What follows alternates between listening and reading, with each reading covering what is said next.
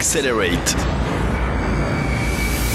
Bonjour à tous et bienvenue sur Accelerate, le podcast qui veut vous parler des secrets de l'innovation avec celles et ceux qui la font. Nous sommes aujourd'hui dans un endroit que moi je trouve spécial, qui est le siège du Comité international de la Croix-Rouge à Genève.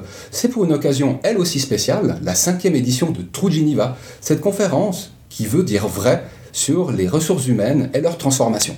Et qui plus est, je suis bien accompagné. Madame Caroline Deallegri, l'experte RH que nous avons déjà eu l'occasion d'avoir autour de ce micro l'année passée, accompagnée par Michel Guy Bergeret, qui lui travaille pour le CICR et qui a une expérience sur l'attraction des talents et la marque employeur. C'est justement la People Attraction qui est la thématique de cette cinquième édition de True Geneva, une conférence qui n'en est pas une en fait. Euh, on a des chaises qui sont disposées en cercle autour bah, du speaker. On parle de 200 professionnels hein, qui viennent des deux côtés euh, du lac. Une euh, édition à guichet fermé, une fois de plus. C'est presque insolent de voir le succès que peut avoir cette petite event, mais qui monte, qui monte, et où la qualité bah, se ressent, hein, de même que la bonne énergie qui transpire de cette nouvelle édition.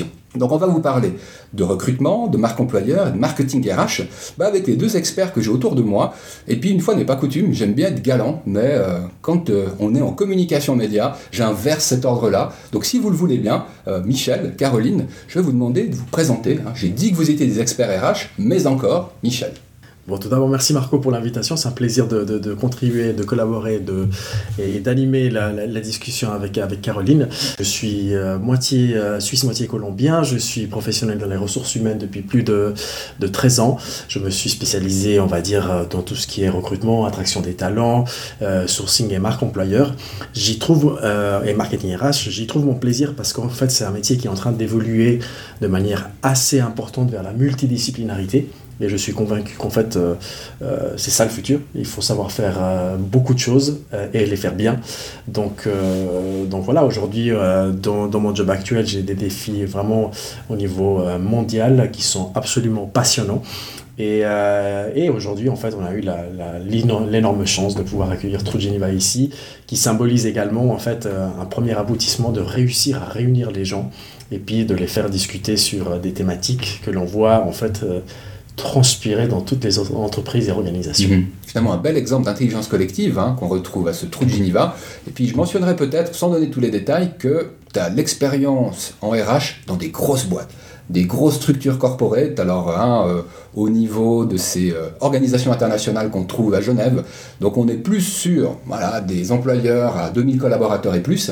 Et donc, on passe à Caroline, Caroline De Bonjour à tous, euh, je suis experte dans les ressources humaines depuis environ 15 ans, de formation euh, psychologue du travail, donc euh, je m'intéresse surtout aux individus et leur dynamique dans les organisations. Alors euh, à l'inverse, moi j'ai plutôt une expérience dans des petites structures, plutôt type santé sociale, et puis j'accompagne des, des, PME aussi dans leur rôle RH quand ils n'ont pas la chance de pouvoir se payer le luxe d'un service RH. Tu me tends quasiment la perche vers la première question. Hein. J'avais envie de démarrer avec les temps forts de cette, de cette édition. Et euh, en off, tu m'as signalé un sujet que j'ai trouvé fort intéressant et j'espère que tu vas en parler en premier lieu avec cette question de marque employeur par les employés. Ou peut-être envie de commencer par autre chose. Non, c'est très bien. Donc, euh, effectivement, lors d'un des tracks, on a parlé de la marque employeur. Et puis, comme tu l'as dit tout à l'heure, euh, effectivement, le, RH est multi multifonction. Donc, ça, c'est Michel qui le disait, Oui, mm. Michel, comme tu le disais, euh, le, RH est multifonction, donc il doit savoir faire un peu de marketing, community manager. Euh, mais que se passe-t-il lorsqu'il est tout seul et qu'il n'a pas d'équipe de spécialistes? Et là, un des participants nous relayait un exemple où en fait ils ont passé ce pouvoir aux collaborateurs. Donc c'est vrai qu'on entend souvent que les collaborateurs bah, participent aussi à la marque employeur. Et euh, leur canal de recrutement, leur, le premier step du, du processus, c'était en fait les collaborateurs à l'interne pour moi, c'était une euh, belle euh, voilà, découverte de processus innovants. Et puis comment faire aussi avec euh, l'existant.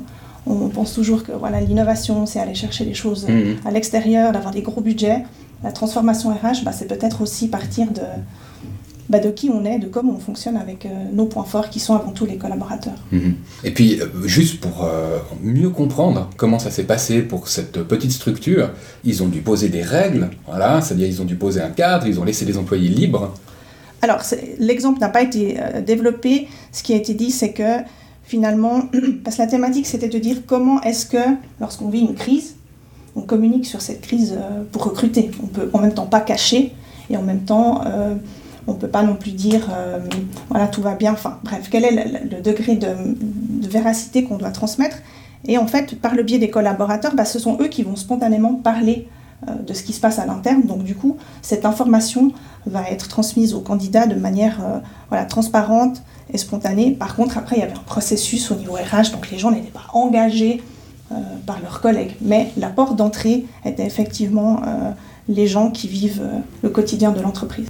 Excellent, donc ils n'avaient aucune raison de demander une rallonge pour leur part de job social media specialist ou quelque chose du genre. C'était pas précisé, mais voilà. Je me demandais comment ça, se, comment ça pouvait se passer dans de plus grandes structures.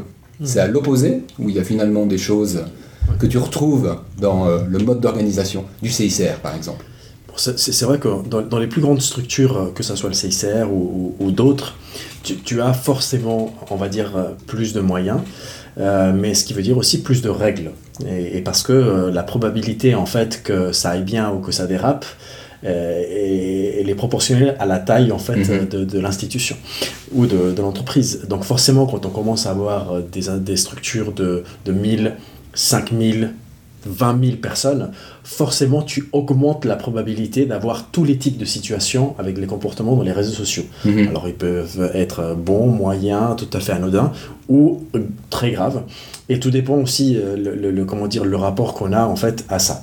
Donc au CICR, euh, et en ce qui me concerne, euh, il y, y, a quand même des enjeux comment dire, assez importants derrière. C'est-à-dire que la mission du CICR, c'est de protéger donc, les gens qui en fait paye les frais des conflits armés. Et on doit euh, se montrer dans une neutralité assez importante. Et en fait, une photo peut avoir une connotation diplomatique. Un tweet peut avoir une connotation diplomatique. Mmh. Et donc, on peut déclencher quelque chose d'assez fort rien qu'avec une seule phrase.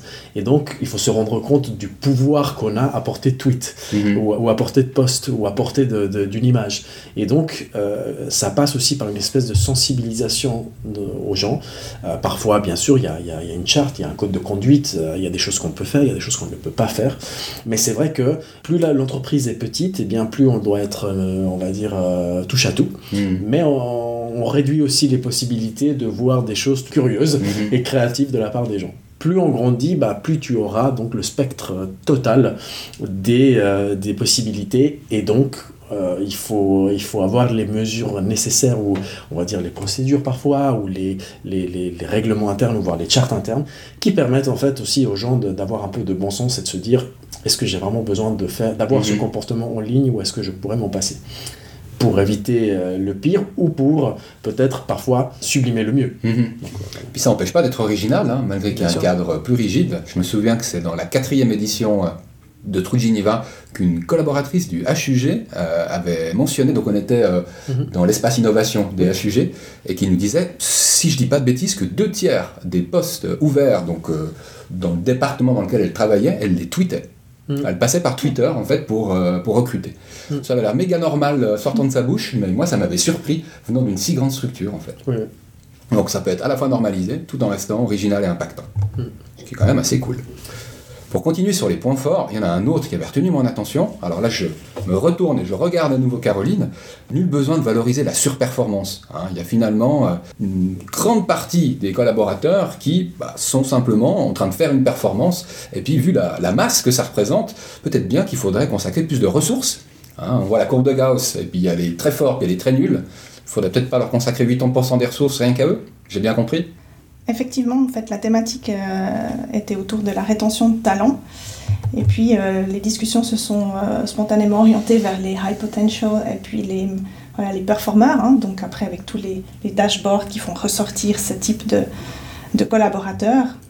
Et puis, bon, moi, dans ma pratique, c'est vrai que j'observe qu'on s'occupe aussi, enfin, on passe beaucoup de temps à s'occuper des personnes qui posent des problèmes, hein, gestion de conflits, etc. Et puis, en fait, on est dans les deux extrêmes hein, de dans cette fameuse courbe de Gauss. Et euh, l'audience rebondissait en disant, mais finalement, est-ce que le talent, c'est déjà pas de bien faire son job, d'être là aussi depuis X années, d'être continué à être motivé il y, a, il y, a, la compétence, mais il y a aussi la culture d'entreprise, tout ce qui est l'informel, les gens qui sont là et qui font bien leur job ben, maîtrisent tout ça. Et c'est vrai que j'ai trouvé intéressant de voilà d'inverser peut-être un petit peu le, focus et puis de, de, en tout cas ne pas oublier finalement ces, ces, collaborateurs qui constituent le, voilà, le 80% de, de, la, de, la, du, de la masse salariale et puis du, des collaborateurs. Tu me rappelles une expression qui dit qu'on ne parle jamais des trains qui partent à l'heure. C'est un petit peu ça? C'est exactement ça. Hmm. Voilà, donc qu'est-ce que le talent finalement? Est-ce que c'est vraiment le, ce qui touche à la transformation potentielle ou, ou en devenir?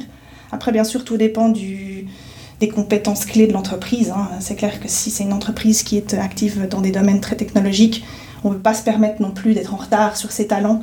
Mais voilà, je trouvais intéressant de ne pas oublier ces trains qui partent à l'heure. Mais alors, je suis complètement d'accord. Après, je pense qu'il n'est pas évident, c'est que vu qu'il y a la masse, ben, du coup, euh, il faut y passer du temps hein, sur la masse, l'air de rien. Est-ce que la transformation digitale qui opère dans les ressources humaines, est-ce qu'il y a des outils euh, hein, dans cette transformation digitale qui permet, quand on a une masse hein, partant de 20 000 collaborateurs, de 10 000 ou même de 5 000, qui permet simplement d'être efficace, de rester efficace, tout en ayant un soin qui est apporté également bah, aux gens qui performent. Je te regarde toi, du coup, euh, Michel. Non, en fait, pour moi, c'est un, thème qui est extrêmement important parce qu'on peut l'aborder de plusieurs points de vue. On peut l'aborder d'un point de vue philosophique, d'un point pragmatique, d'un point financier. Et c'est tout le rapport qu'on a avec la performance. C'est-à-dire qu'on part du principe que, que, ou le présupposé que la performance est linéaire. Et on sait tous que en fait, nos vies sont influencées tous les jours par multitude de variables, qu'on a des jours avec, qu'on a des jours sans, qu'on a des périodes avec, des périodes sans, euh, qu'il y, y a des tâches qui nous passionnent beaucoup plus que d'autres, d'autres qui nous ennuient. Et en fait, on essaye d'appliquer une, espèce de, de, de, de, paradigme de performance linéaire qui, pour moi, en fait, est, est, en fait, est contre-productif parce qu'on sait bien qu'en plus, quand quelque chose c'est difficile et en plus on force les gens à, à, délivrer, euh, ça, peut, ça peut nuire ou ça peut ne pas contribuer à, mm. cette, à, cette, performance. Donc il y a cet aspect un peu pour moi très, très lié aux valeurs ou à la, ou la philosophie en fait d'une entreprise ou d'une organisation qui est finalement, en fait, on, essaye d'évaluer quoi? Le, le mm. résultat, le, le processus, l'apprentissage etc. etc. Et, et, et moi, j'ai pas les réponses. J'ai que hmm. des questions vis-à-vis de ce sujet-là et, j'entends pas apporter des clés parce que pour moi, c'est une vraie question à laquelle qui me, qui me, qui me pose problème. Et j'arrive pas à lui trouver de solution parce que, parce que pour moi, en fait, on, lorsqu'on aura trouvé la, la, réponse à cette question, on va arrêter de parler de performance. Et hmm. le sujet ne sera plus la performance, ce sera la réponse à cette question. Donc c'est un peu conceptuel ce que je suis en train de dire, mais euh, dit de manière plus simple, en fait, si, si, c'est comme euh, si on, en fait, quand on parle pour moi de performance, c'est des questions très importantes, fondamentales, mais on est en train de regarder le dessus de l'iceberg. Mm-hmm. Et moi, j'aimerais bien, euh, dans mon apprentissage personnel ou dans mon évolution personnelle, réussir à trouver qu'est-ce qui va me permettre d'aller chercher en bas, mm-hmm. tout au fond et à la profondeur de cette thématique qui fait qu'en fait, la profondeur, la, la la, la, performance ne sera que une résultante en fait euh, positive du vrai problème qui est caché euh, derrière. Mhm. Et, et, je crois qu'en fait on a, on a aussi transposé beaucoup trop vite des, des, milieux dans lesquels la performance est très facilement mesurable à d'autres où c'est pas du tout du tout mesurable. Lorsque, et ça c'est peut-être une, comment dire, une, une, supposition de ma part, mais il est vrai que lorsqu'on doit mesurer le nombre, par exemple, de, de, capsules produites par une chaîne de production euh, dans une usine, eh bien, on, peut dire, voilà, on a produit 10, 15, 20, 30 ou 40 millions de capsules, peu importe ce que c'est comme produit, on peut mesurer la performance d'une manière simple. Mais comment on mesure une attitude? Hmm. Comment on mesure un comportement? C'est très difficile. Ou l'attachement aux valeurs. Ou Encore plus dur, je trouve. Voilà. Et, du coup, on est tellement parfois lié dans la performance qui est quantifiable et on essaye de la rendre quantifiable. Et parfois, en fait, on arrive dans des espèces de, de, processus aliénés où on essaye de rendre quantifiable ce qui finalement, en fait, est bête de quantifier parce que euh, ça devient impossible. Après, il y, a des choses comme la différence entre ce que nous faisons et comment nous le faisons. Et que le comment nous le faisons, eh bien, c'est voilà, le comportement, c'est comment je parle aux gens, euh, est-ce que je suis agressif dans ma communication ou pas. Mais finalement, cette, cette agressivité, c'est une perception. Est-ce qu'elle est, est, dans un contexte par exemple mondial dans lequel moi je travaille, le simple fait d'évoquer un mot, ça va blesser quelqu'un, mais un autre, il va trouver ça extrêmement pertinent mm. et juste. Et donc, lorsqu'on commence à, remettre les couches supplémentaires de diversité, de perception et de pensée, là, pour moi, on, décuple encore plus, découpe pardon, le, problème, et, en fait, ça, ça devient mais un casse-tête mm. chinois et que finalement on se dit bah en fait finalement euh, on essaye de trouver vraiment une solution simple pour un problème qui est qui est beaucoup plus volumétrique beaucoup beaucoup plus complexe et qui en fait peut-être euh, c'est pas avec en réglant la performance qu'on va Hmm. trouver une solution. Voilà, mais c'est c'est pour ça que bon. C'est un très bon point. Je voulais vous esquisser un début de piste. mais Ça restera conceptuel, un pied dans le conceptuel, un pied dans le concret, parce que j'ai vu une tête connue euh, qui est en fait euh, une des deux têtes pensantes de la startup Skill Spotting. On a vu tout à l'heure Caroline en passant. Oui. Peut-être que c'est une startup que tu connais ou pas Oui, du je tout, connais très ouais. bien. Et c'est vrai qu'il y a deux ans, on l'avait eu en interview. Euh, je sais que depuis, la startup a progressé. On parle donc d'une application qui permet soit de sourcer des talents à l'externe, et euh, on va dire que ça positionne dans une matrice. hein. c'est vous qui définissez. Donc il y a l'axe Y, l'axe X. Vous dites quelle est l'importance, on va dire, des dimensions euh, sur lesquelles vous souhaitez que chacun soit positionné. Et il y avait en fait, alors comparaison est un grand mot, mais une carte dans laquelle autant on pouvait avoir des externes que des internes hein, dans le management du talent euh, qui permettait en fait de positionner les collaborateurs les uns par rapport aux autres. Ça pose un tas de questions que je ne vais pas aborder aujourd'hui euh, et de plein de domaines différents, mais j'étais assez soufflé par ce qu'une technologie pouvait apporter hein, dans un sujet aussi sensible et où le quantitatif a encore trop d'importance, mais où il était ressaucé de manière à finalement avoir des vérités relatives, voilà, et puis largement réinterprétables. Donc euh, voilà, c'était une autre bonne raison d'être là à True Geneva, parce qu'il y a des gens très bien qui s'y trouvent et qui participent aux différents tracks. Voilà, on mettra peut-être le lien de Skill Spotting, parce que je pense que c'est une, une initiative qui gagne à être connue, même deux ans après. Euh, on va peut-être prendre un troisième cas, où, allez, je l'ai noté euh, comme le, le TripAdvisor des ressources humaines, donc ce bouche à oreille hein, qui permet de travailler sa marque employeur, alors des deux côtés, hein, soit du côté collaborateur actuel ou ancien, soit du côté euh, de l'employeur. Je me demandais si Caroline, tu voulais en dire quelques mots, puisque c'est toi qui m'as pitché l'idée. Oui, alors bon, pour moi c'était une découverte, mais finalement euh, je crois que j'étais vraiment minorité dans, dans la salle. Mais c'est vrai que cette approche de Ça s'appelle Glassdoor. Glassdoor, exactement, et euh, voilà, qui fonctionne, euh, bon, entre autres, comme TripAdvisor par rapport au fait qu'on peut laisser des commentaires aussi sur son employeur. Mhm. Voilà, ce qui m'a interpellé, c'est qu'on peut même créer un compte sans être vraiment de l'entreprise. Donc, comment euh, maîtriser finalement sa marque employeur alors que voilà, ce type de- de- d'information peut circuler complètement hors contrôle de, voilà, d'un employeur et euh, avec des compétences spécifiques dans la gestion de ce type de, de thématique. Voilà, pour ma part, c'était une découverte et puis Mhm. euh, Donc moi j'ai moi-même testé en fait pendant que Caroline me parlait. Donc vous mettez votre login Facebook, euh, on vous demande bah, à quel employeur vous voulez faire référence, on vous demande si c'est un ancien ou un nouvel employeur. Je pense qu'il y en a un paquet qui doivent euh, mettre des commentaires, surtout quand ils sont négatifs en tant qu'ancien employeur. Puis ensuite vous mettez votre commentaire, mais comme au sortir d'un hôtel quoi. Donc du coup c'est à ça que j'ai mis quelques guillemets euh, avant et après TripAdvisor DRH. Voilà. Toi c'est quelque chose que tu as même utilisé si je me trompe pas. Oui, tout à fait. En fait, euh, c'est vrai que Glassdoor, en fait, je, je, je regardais juste pour avoir la conscience tranquille parce que ça m'a empêché. Donc, euh, c'est- une société qui a été fondée en 2007. Et donc, Il y a plus de elle- 10 elle ans. il y a plus de 10 ans. Euh, nous, en fait, lorsque je travaillais au CERN, on l'utilisait de manière assez active. Euh, C'est-à-dire qu'on elle était carrément- Côté employeur. Côté employeur, Ouais. oui. C'est-à-dire qu'elle était incluse dans le processus de recrutement. Quand les gens en fait finissaient leurs entretiens ou leurs candidatures en ligne, ils recevaient en fait un message de remerciement. euh, et puis dans ce message-là, en fait, on les invitait à, donner ou laisser une note sur Glassdoor. Euh, ce qui était très intéressant parce que bah on prenait le pari que si par exemple une candidature était négative, euh, bah, ils allaient être peut-être euh, influencés sur le jugement qu'ils allaient mettre, mais en, en même temps c'est la réalité, c'est Mhm. c'est comme ça que ça se passe.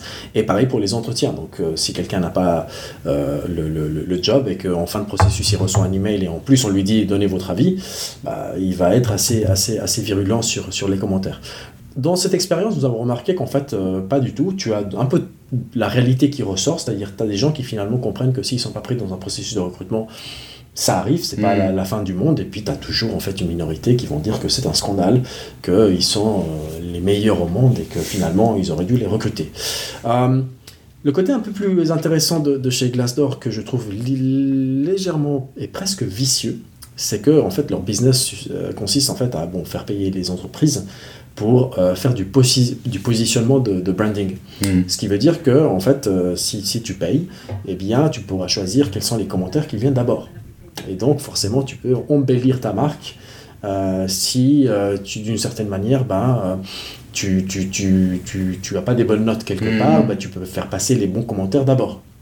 Et donc ça fait que les gens, pour prendre une décision ou pour avoir une image de l'employeur, vont être influencés même par l'employeur lui-même. Donc c'est, je ne sais pas si, je, on ne l'utilise pas encore euh, au CICR, c'est, un projet de l'inclure en fait dans notre, dans notre stratégie digitale euh, dans, l'année qui, vient. Donc ça c'est avantages, mais ça aussi ses inconvénients et que les gens... Ils, je pense que les candidats devraient savoir que ça, ça existe et qu'on peut influencer un résultat. Euh, et, ça donnerait un peu plus de transparence dans un monde où on essaie d'être authentique. Et bien ça, ça existe. Et je trouve que c'est pas très authentique. Il y avait même une fille là qui expliquait qu'une entreprise avait en fait euh, créé des commentaires pré, mâchés hein, et avait distribué ces commentaires à l'interne en demandant à tous les employés de choisir parmi la liste des commentaires pour aller Bon, après, l'application a développé des algorithmes pour euh, voilà, éliminer ce genre de commentaires factices. Mm. Mais c'est vrai que voilà, ça peut aller assez loin. Mais ce que je trouverais intéressant par rapport à ce que tu disais euh, sur le processus de recrutement, ce serait d'avoir aussi quelque chose qui soit pensé pour le, le processus de sortie. Et effectivement, de, alors pas de dire n'oubliez pas de voter ou bien d'orienter, mais aussi si on soigne la sortie du collaborateur, quelle que soit sa sortie. Moi, j'attache beaucoup d'importance au départ, notamment dans des cas difficiles. Et euh, on peut très bien se séparer, même si euh, on se sépare euh, de manière unilatérale. Et pourquoi pas inclure finalement cette réflexion aussi dans le processus de sortie. Hmm. Et, je pense qu'en fait, on a, on a, tendance à parfois à, faire des circonvolutions sur en fait ce que c'est la marque employeur, à faire des, des, tonnes et des tonnes. Et finalement, en fait, je ne pense pas qu'on peut le, le réduire à quelque chose d'aussi simple de ce que je vais dire. Mais c'est un exemple à garder en tête, c'est que la marque employeur, c'est comme une relation entre deux personnes. Déjà, de un, la marque employeur, c'est quelque chose qui s'entretient, c'est pas quelque chose de, de, de voilà, d'absolu. Et, et, ça évolue. Une relation avec les personnes, bah, on a des moments bien, des fois on se fâche un petit peu, mais c'est pas grave finalement. Ce qui compte, c'est d'entretenir. Puis finalement, c'est aussi de, se dire, voilà, si on commence les choses, on les commence bien. Et si on finit les choses, ben on les fait dans les règles de l'art. Et que finalement, si on, respecte, si on garde ce respect avec les gens dans la marque employeur, et qu'on ne cherche pas en fait à séduire, mais à, avoir le respect de l'autre, bah, quand on se sépare de, quelqu'un ou qu'on reste euh, longtemps avec cette personne-là, les gens en fait garderont, un, garderont plus cette espèce de souvenir de, se dire comment j'ai été traité, hmm. indépendamment qu'il soit licencié hmm. ou gardé, mais souvent, euh, moi j'entends les gens dire j'ai bien été traité indépendamment de, ou j'ai mal été traité indépendamment de. Et, c'est ça que les gens gardent en tête, c'est comment on vous a, on vous a traité. Et que finalement, les gens sont, sont, sont plus intelligents dans ce que, l'on croit, et que euh, s'ils n'ont pas été bien, ils le savent au fond d'eux-mêmes. Mmh. Mais, et ça, c'est une affaire personnelle. Mais par contre, s'ils ont été bien traités, ça, c'est ça qui la couche qui reste et mhm. qui pour moi est la plus importante. Et puis comme beaucoup de choses, bah, les relations, ça s'entretient, euh, et c'est également valable pour les relations et les ressources humaines. Mhm. Voilà. Je vous remercie pour le temps que vous avez passé euh, autour de cette table qui pour une fois est ronde. Hein. on parle souvent de tables rondes qui ne le sont pas. Bah, aujourd'hui, on n'a pas parlé de la table, mais elle était bien ronde. Euh, on va s'arrêter, allez, même si on a moins d'une demi-heure d'émission. Pourquoi? Parce que True Geneva, ça continue. Hein. Ça, c'est la tranche qu'on a obtenue ce matin. C'est ce qui a inspiré particulièrement Caroline de Allegri, que je remercie, et bah, Michel qui a également euh, co-organisé cette cinquième édition. Merci à toi. je crois que tu vas y retourner d'ailleurs, hein, parce qu'il y a des start-up pitch il y a quoi d'autre cet après-midi? Écoute, cet après-midi, on va finir par euh, ce qu'on appelle Pitch My Job. Mhm. Donc, on donne la possibilité aux gens qui sont en recherche de professionnels en ressources humaines, on leur donne 30 à 35 secondes pour venir pitcher le job qu'ils ont dans leur entreprise, networker avec d'autres personnes en direct et euh, de mettre en relation pour éventuellement aboutir sur un recrutement. Ouais, un petit exercice chez vous, hein, parce que je sais que vous aimez les interactions et les exercices. Qu'est-ce que vous pouvez dire pour hum. attirer les personnes en 30 secondes? Hein, on va être général, hein, pas seulement job. Hein. je vous laisse être créatif. Euh, vous pouvez sans autre me partager vos idées, car vous savez que nous adorons vos idées et vos partages, vos retours, qu'ils soient positifs ou négatifs. Tant qu'ils sont constructifs, euh, bah, vous nous retrouvez très facilement sur Twitter, sur LinkedIn. Vous connaissez cette orthographe imbuvable euh, que nous avons choisi pour Accelerate. Accelerate, c'est également un site internet, accelerate.com, où vous retrouvez ce 27e épisode, comme les 26 autres qui l'ont précédé, et qui parlent tous d'innovation. Ça peut être de ressources humaines, ça peut être intelligence artificielle. Ce sera bientôt de blockchain, hein, puisque ça fait un petit moment qu'on vous en a pas parlé. En tous les cas, restez branchés, ne venez pas au CICR aujourd'hui, car c'est à guichet fermé. Désolé. Euh, d'habitude, on dit aux gens venez, venez, venez. Bah là, euh, non, car vous risquez de rester à l'entrée. les 200 personnes sont connues déjà depuis un petit moment. Hein, J'entendais plusieurs personnes qui râlent de ce guichet fermé. Bah voilà, c'est la rançon du succès. Donc, pensez déjà à la sixième édition de True Geneva qui aura certainement lieu à Genève. Merci encore une fois à Michel et à Caroline. Et puis, bah, bonne continuation dans cette cinquième édition de True Geneva. Et à vous, à dans quelques semaines pour un nouveau podcast. Bye bye. Merci.